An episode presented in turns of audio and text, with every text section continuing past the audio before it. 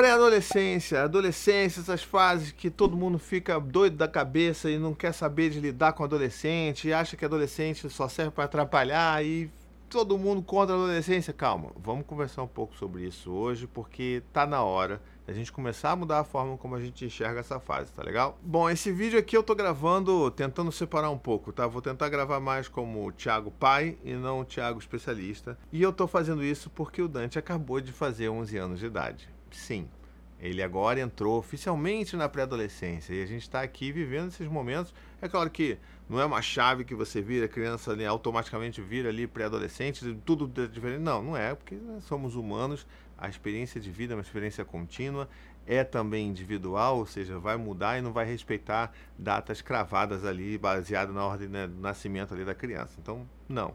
Mas oficialmente a gente entrou nessa fase aqui com ele e eu queria muito compartilhar sobre isso da perspectiva de pai.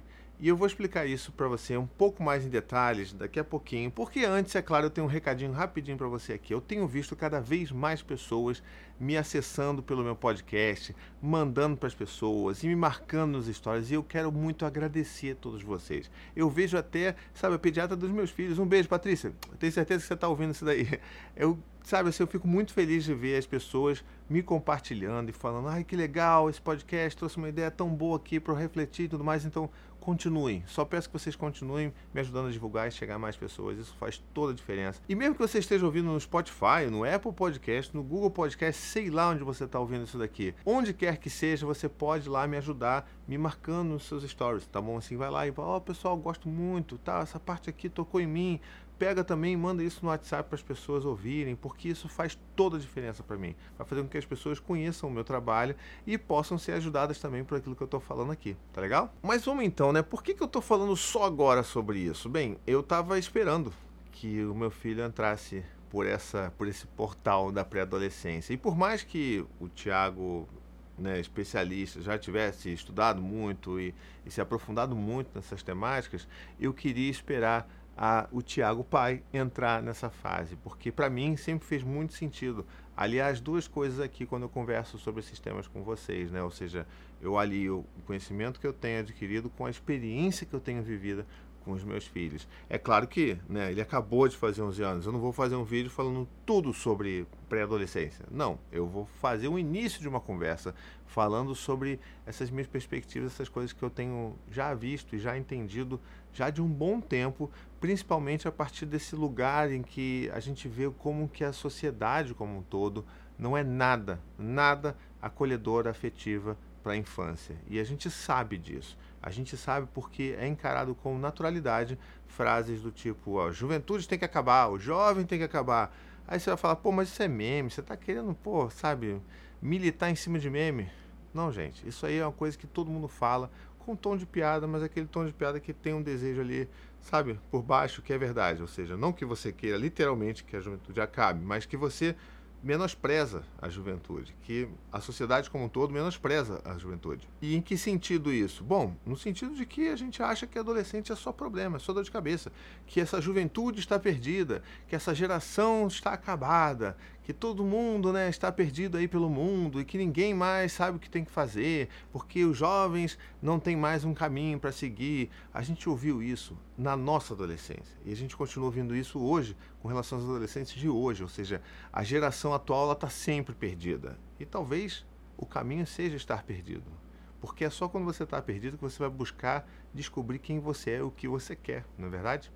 Se você já soubesse, você não estaria procurando. E ok, eu, talvez eu tenha filosofado demais aqui, mas eu acho que a ideia é justamente essa: é entender que desde a da criança nascendo ali, a gente passa por várias etapas da vida daquela criança crescendo e todas essas etapas são silenciadas, são menosprezadas, assim. E eu consigo te dar exemplos fáceis de coisas que eu já ouvi e coisas que todo mundo que me acompanha já ouviu também de algum parente, que é quando o bebê nasce, tá chorando que é cola porque esse bebê é manipulador, porque esse bebê vai ficar mal acostumado, né? Não dá cola porque esse bebê vai ficar mal acostumado e tá te manipulando. É sempre assim. Ah, que a criança de dois anos chora no shopping? Não, porque a criança de dois shopping ela é mimada, ela precisa de limites, porque o mundo lá fora é cruel. E as pessoas vivem dizendo que o mundo lá fora é cruel como uma justificativa de eu poder, né, de eu me autorizar a transformar a vida da criança em algo cruel também dentro de casa, que seria o lugar seguro a princípio, né, para aquela criança. Então, assim, a gente está sempre falando sobre isso. Aí a criança cresce três anos, nossa, três anos é horror. Aí seis anos, nossa, seis anos é horror. E eu sei porque eu já ouvi isso, né? Eu sou pai de Dante, que tem 11 anos, e pai de outras crianças, né, dos seus irmãos. E eu passei por todos esses questionamentos quando eu era pai do Dante, porque o pai do Dante é sempre o pai de alguma primeira vez, de alguma fase da vida. Porque ele é meu filho mais velho. Ele vai sempre estar me ajudando ali a descobrir esses novos mares que ainda não foram desbravados na minha paternidade. E na maternidade da Anne também, que é a mãe deles. Mas eu sempre ouvi isso. Quando o Dante era bebezinho, eu falava sobre ele sendo bebezinho. E as pessoas falavam: espera, espera chegar a dois anos. Chegava a dois anos. Era desafiador? Era, mas a gente passava por aquilo. Espera chegar a três anos. Espera chegar a quatro. Ah, você está assim porque você só tem um filho. Aí tive outro filho. Ah, não, você está assim porque só dois. Não, dois. Se, se você tivesse três, você ia saber. Três. Aí veio quatro. Agora pelo menos ninguém mais fala. Ah, não, você devia ter cinco para você entender qual que é o problema.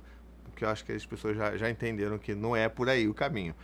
Mas, quando se fala de adolescência, é exatamente isso. E isso eu tenho uma prova muito recente, uma evidência muito recente de quando eu fui fazer uma conversa, uma palestra, em, né, aqui para pais e mães e tal, e a gente começou a conversar sobre as fases de vida dos nossos filhos. E eu cheguei ali, estava às vésperas do Dante, fazia 11 anos, e assim, de uma forma muito honesta, coração muito aberto, eu falei assim: gente, Dante está entrando na pré-adolescência, ele está prestes a fazer 11 anos, e eu mal posso esperar para essa fase chegar eu estou muito ansioso para que chegue, para que eu consiga viver também isso com ele, para que a gente consiga aprender e desvendar esses mistérios, esses desafios que vão aparecer e ver o Dante pré-adolescente, em quem ele está se tornando, no que ele vai gostar de ouvir, as coisas que ele vai falar. Vai ser muito maravilhoso. Eu estou muito animado de viver isso pela primeira vez, porque é a primeira vez, né?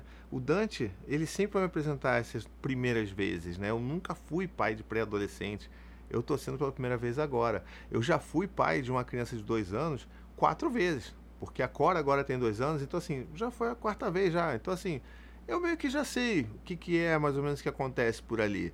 Mas na pré-adolescência não.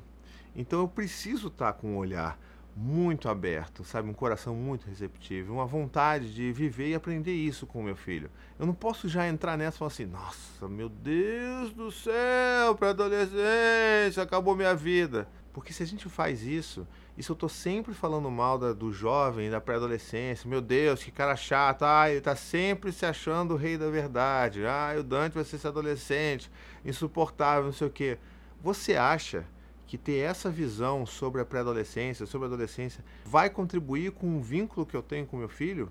Ou vai separar? Ou vai afastar?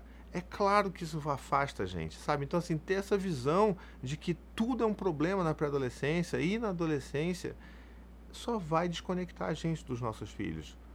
E quando eu falei isso nessa palestra, eu falei que eu estava muito ansioso, que eu queria mesmo, e eu tô, sabe? Eu, tô gravando esse vídeo, sei lá, no dia seguinte da festa de aniversário do meu filho de 11 anos, tá? Foi no dia seguinte, tá? Então foi ontem a festa de aniversário de 11 anos do meu filho. E cara, eu tô ainda muito ansioso. Eu quero muito viver. Hoje mesmo o Dante já foi para uma festinha sozinho com amigos, sabe? Na casa de um amiguinho, sabe? Tá, tá ali vivendo aquilo. E a gente tá radiante. E aí, Dante, foi legal? Como é que foi? Poxa, você curtiu? Tá tudo bem? E, poxa, é tão maravilhoso viver isso. Por que, que as pessoas, quando eu falo isso, as pessoas riem? E foi o que aconteceu quando eu falei isso da primeira vez nesse, nesse bate-papo que eu tive. Riram, no sentido de, ah, você não sabe o que tá você não sabe nem que tá vivo. Você tá doido, sabe? O cara tá alucinando aí, acha que vai ser maneiro. Eu acho que vai. Sabe? Porque eu vou estar tá junto, porque eu vou estar tá vivendo. Eu não estou falando que vai ser, nossa, um passeio no parque. Não vai ser. Vai ter muitos desafios que eu nem faço ideia. E eu pretendo compartilhar isso com vocês aqui. É claro que sempre respeitando a identidade do meu filho, respeitando o quanto que ele deseja que eu compartilhe isso aqui, porque isso sempre foi uma preocupação nossa, né? Então assim vai continuar sendo. Mas eu ainda acho que as pessoas acham que eu tô doido. Da mesma forma como elas achavam quando eu estava doido, quando eu falava assim, caramba, o Dante está crescendo, daqui a pouco ele faz dois anos, eu mal posso ver o que ele vai fazer com dois anos. E eu acho que a gente não pode pensar assim. Inclusive, assim, riram de mim pessoas que não tinham filhos adolescentes, que já estavam passando por ali. Ou seja, tudo esse preconceito da gente enquanto sociedade sobre a juventude. Eu lembro de anos atrás, anos, anos atrás, a gente num congresso de podcast, por exemplo, e tinha assim uma banca de podcasters junto comigo numa mesa, numa mesa redonda e um dos podcasters que estava na plateia foi fazer uma pergunta.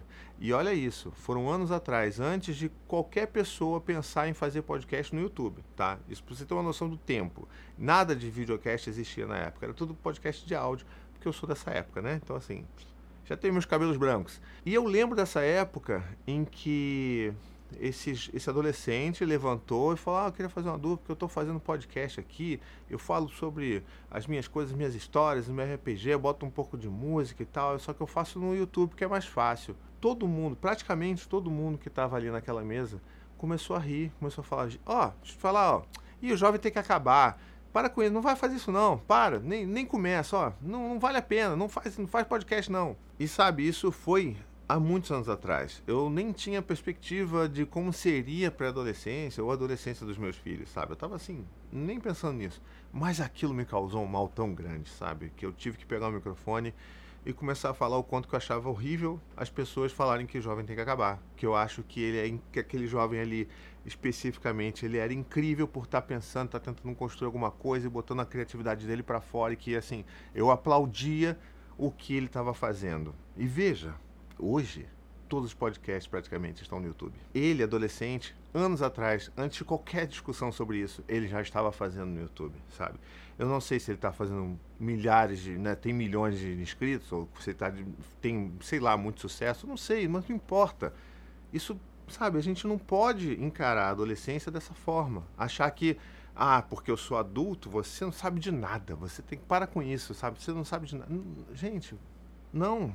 A gente precisa mudar urgentemente a forma como a gente encara a juventude, porque é só assim que a gente de fato vai se conectar com esses jovens e vai continuar sendo esse porto seguro emocional para eles. Porque, veja, agora trazendo um pouco de volta aqui o, o Tiago, especialista, a adolescência ela é realmente uma fase muito desafiadora em que a importância dos pares, né, ou seja, os pares que seriam os amigos, as pessoas da mesma idade ali, os pares dos adolescentes começam a ganhar muita importância na vida desse adolescente e começam a disputar a importância e a atenção com a gente que somos dos pais. Isso vai acontecer. É um processo natural da adolescência, o adolescente tentar afastar os pais e querer mais proximidade e aprovação dos pares. Isso é normal. O que não é normal é a gente começar a afastar por conta própria esse adolescente, esse jovem, porque a gente acha que tudo que ele está fazendo está errado, que ele tem que quebrar a cara e que é isso aí mesmo, haha, olha lá que otário, ou haha, olha lá, a juventude tem que acabar. Sabe? Por mais que esse juventude tem que acabar seja um meme, e você pode estar tá falando assim, pô, Thiago, nada a ver, né? Você está tentando militar em cima de meme, em cima de piada. Não, gente, toda piada, como já, né, trazendo já a psicanálise ali, a piada tem um fundo de verdade ali. Você está querendo passar uma mensagem. Não que literalmente você deseje que todos os jovens acabem, mas assim, existe um desejo ali de você reduzir, né, trazer ali uma certa, colocar uma insignificância naquela fase de vida, porque é aquilo que aconteceu com você, você só está passando para frente esse conteúdo, sabe? Então, por que, que a gente faz isso ainda? Por que, que a gente acha que isso vai resolver a relação que a gente tem, que é sempre tão difícil? Se você vê os pais de adolescentes, sempre vão falar isso, que é muito difícil lidar com o adolescente, falar com o adolescente. E aí, quando você vai ver ali na prática, é sempre os pais zombando o adolescente, fazendo pouco daquilo que o adolescente está falando, está trazendo, sabe? Então, assim, é claro que isso vai acontecer. Se a gente não tiver uma percepção de que nós somos os adultos da relação, da mesma forma como a gente batia a boca lá atrás com as nossas crianças de 3 anos, porque disputa de, sei lá, de poder, de quem está fazendo o quê, a gente agora começa também a se colocar no lugar de adolescente e bater boca, como se a gente fosse adolescente de novo também. Não pode ser assim. Nós somos os adultos da relação.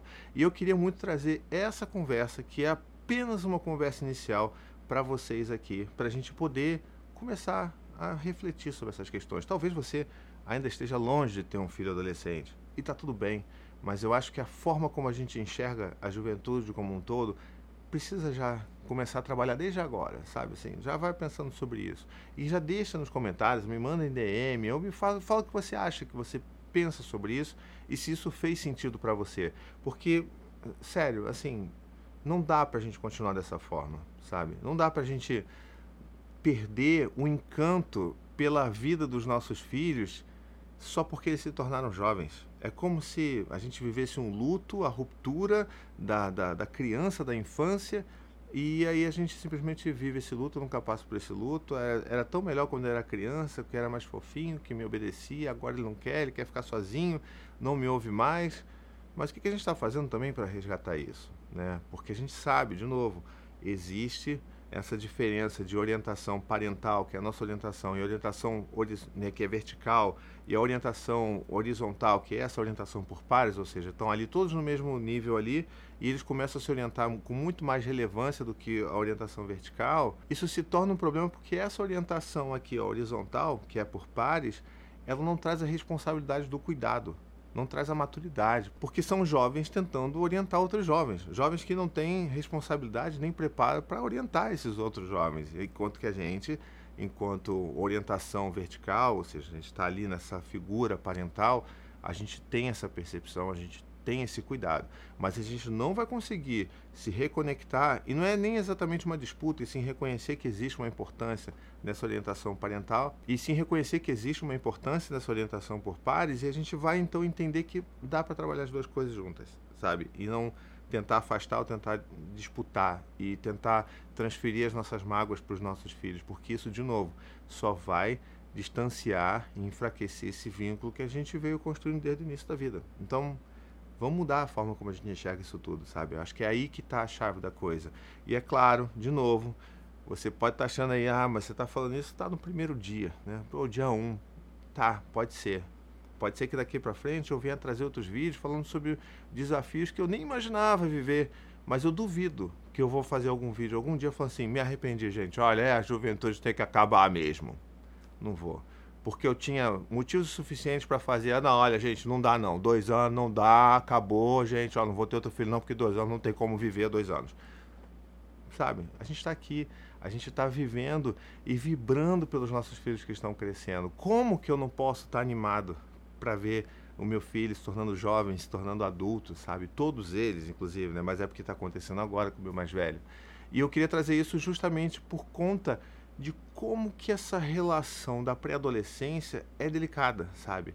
É muito delicada porque é uma fase de transição, né? Obviamente, chama pré-adolescência, mas ela é muito delicada porque é uma fase que ainda tem uma, sabe, uma conexão ainda muito forte com a infância, ainda busca muito conteúdo na infância, mas já está de olho ali na adolescência, sabe? Então, assim, é uma fase realmente que está ali nessa, nesse processo de transição, mas que ainda busca muita coisa da infância, que ainda precisa muito desse acolhimento que a gente dava enquanto criança, mas que também a gente precisa reconhecer que precisa do respiro, do espaço, do tempo que é para elaborar sobre essa adolescência que se aproxima, entende? Essa pré-adolescência que pouca gente fala sobre é muito importante, é uma etapa muito importante que se a gente olha com carinho, se a gente dialoga com mais facilidade, a gente consegue entender e preparar os, né, o chão ali para que essa adolescência venha e que a gente consiga viver e explorar isso junto com os nossos filhos, né, que estão nos guiando por esses caminhos de uma forma mais, vamos dizer assim, pacífica possível. E sabe assim, tem um negócio que eu percebi muito claramente com relação a isso, né, da, da, da pré-adolescência ainda buscar muito ali apoio na infância e de olho ali na adolescência, porque de fato a gente está olhando, está sempre falando da adolescência, está sempre perguntando, ah, quando é que eu vou me tornar pré-adolescente? Mas a festa que ele pediu para fazer, e quando eu pedi, eu perguntei assim, vem cá, você quer, como é que você quer fazer sua festa, filho de 11 anos? Como é que vai ser?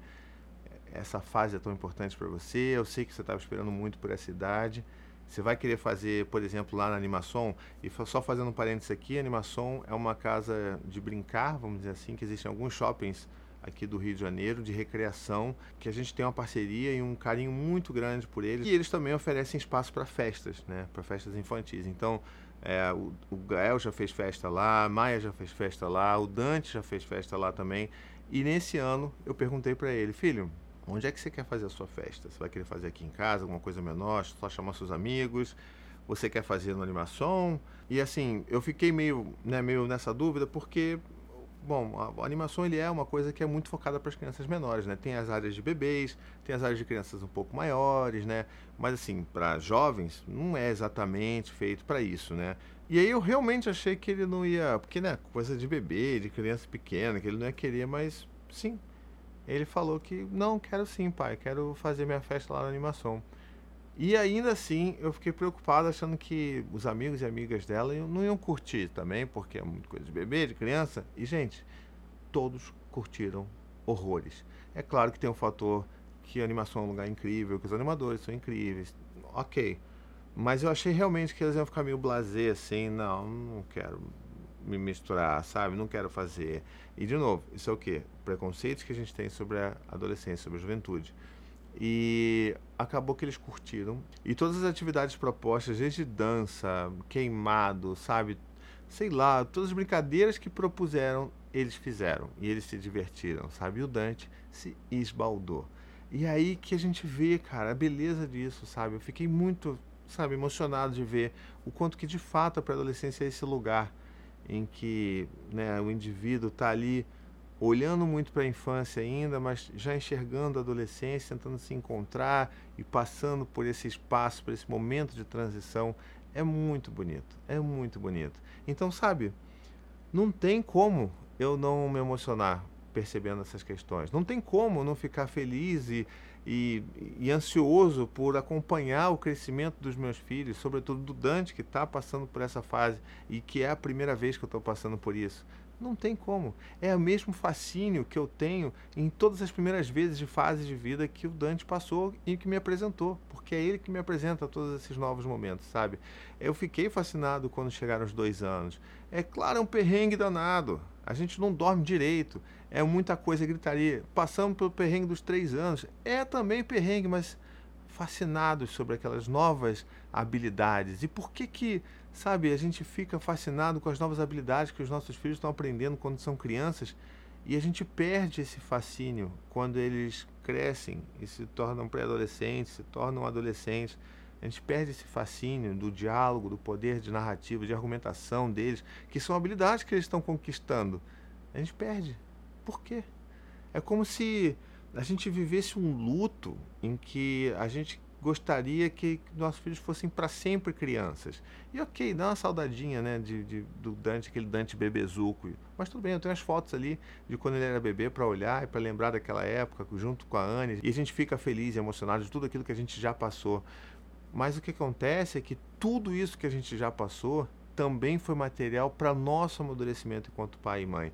Para me trazer até aqui hoje, hoje, e dizer para você que está me ouvindo aí, eu estou pronto para a juventude do meu filho.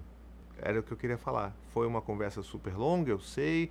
As pessoas não gostam de vídeos muito longos, de podcasts muito longos, mas eu precisava trazer isso aqui para você, tá? E eu espero que tenha feito sentido de alguma forma para você aí. Se você gostou, mesmo que você não tenha um filho que esteja aí vivendo esse momento agora, deixa nos comentários, me manda DM, manda e-mail, sei lá, dá um jeito de me mandar as suas impressões, escreve aqui na caixinha de perguntas se você estiver vendo no Spotify, escreve nos comentários se você estiver assistindo isso no YouTube, ou me manda lá no, na DM no Instagram também, se você quiser, mas enfim, me, me avisa, me fala o que, que você está achando dessa conversa, o que, que você está achando de eu falar sobre esses novos temas por aqui também, ao longo dos outros temas que eu vou falar, porque eu não vou parar de falar de infância, porque tenho três filhos nela ainda e é uma coisa que é o papel principal aqui do meu trabalho na internet é falar sobre infância, mas agora vivendo essa nova fase, eu também vou começar a falar um pouco sobre isso aqui também, porque eu estava esperando mesmo, com muita ansiedade para começar a viver, experimentar e falar sobre isso. Tá legal? E então, se esse papo fez sentido para você, não esquece de me ajudar a divulgar ele por aí, tá bom? Manda aí pros seus amigos, pras suas amigas, manda para alguém que precisa desse chacoalhão, de entender que a gente precisa urgentemente mudar a forma como a gente enxerga a juventude. Tá? Me ajuda a divulgar isso daí, porque eu não vejo tanta gente falando sobre isso e eu acho que é super, super, super urgente que a gente mude a forma de, enxergar essas fases novas das vidas dos nossos filhos, tá legal? E se você quiser também me ajudar, né, manter esse trabalho aqui, toda essa produção de conteúdo de forma independente, de forma acessível e gratuita para vocês aí que estão consumindo isso, você pode entrar lá no meu financiamento coletivo. Pois é, lá no apoia.se barra paizinho vírgula, você pode se tornar um apoiador por apenas 15 reais por mês, tá bom? 15 reais por mês você vai me ajudar e vai fazer muita diferença. Você pode achar que é pouco, mas não, juntando as tantas pessoas que já me apoiam, isso vai fazer diferença a continuar mantendo essa qualidade de conteúdo, a frequência que eu posto aqui, as pessoas que trabalham por trás das câmeras, que não sou só eu aqui, e você, além disso tudo, vai também participar do meu grupo de ali, de grupo de apoiadores exclusivo, aquele lugar ali bonitinho que a gente sempre está trocando ideia, sempre está se ajudando. De lá vem muitas sugestões de pautas também, e as pessoas discutem sobre os meus conteúdos lá também. Então, vai lá que eu tenho certeza que você vai gostar, tá legal? Então, eu vou ficando por aqui. Um beijo, até a próxima tchau, tchau.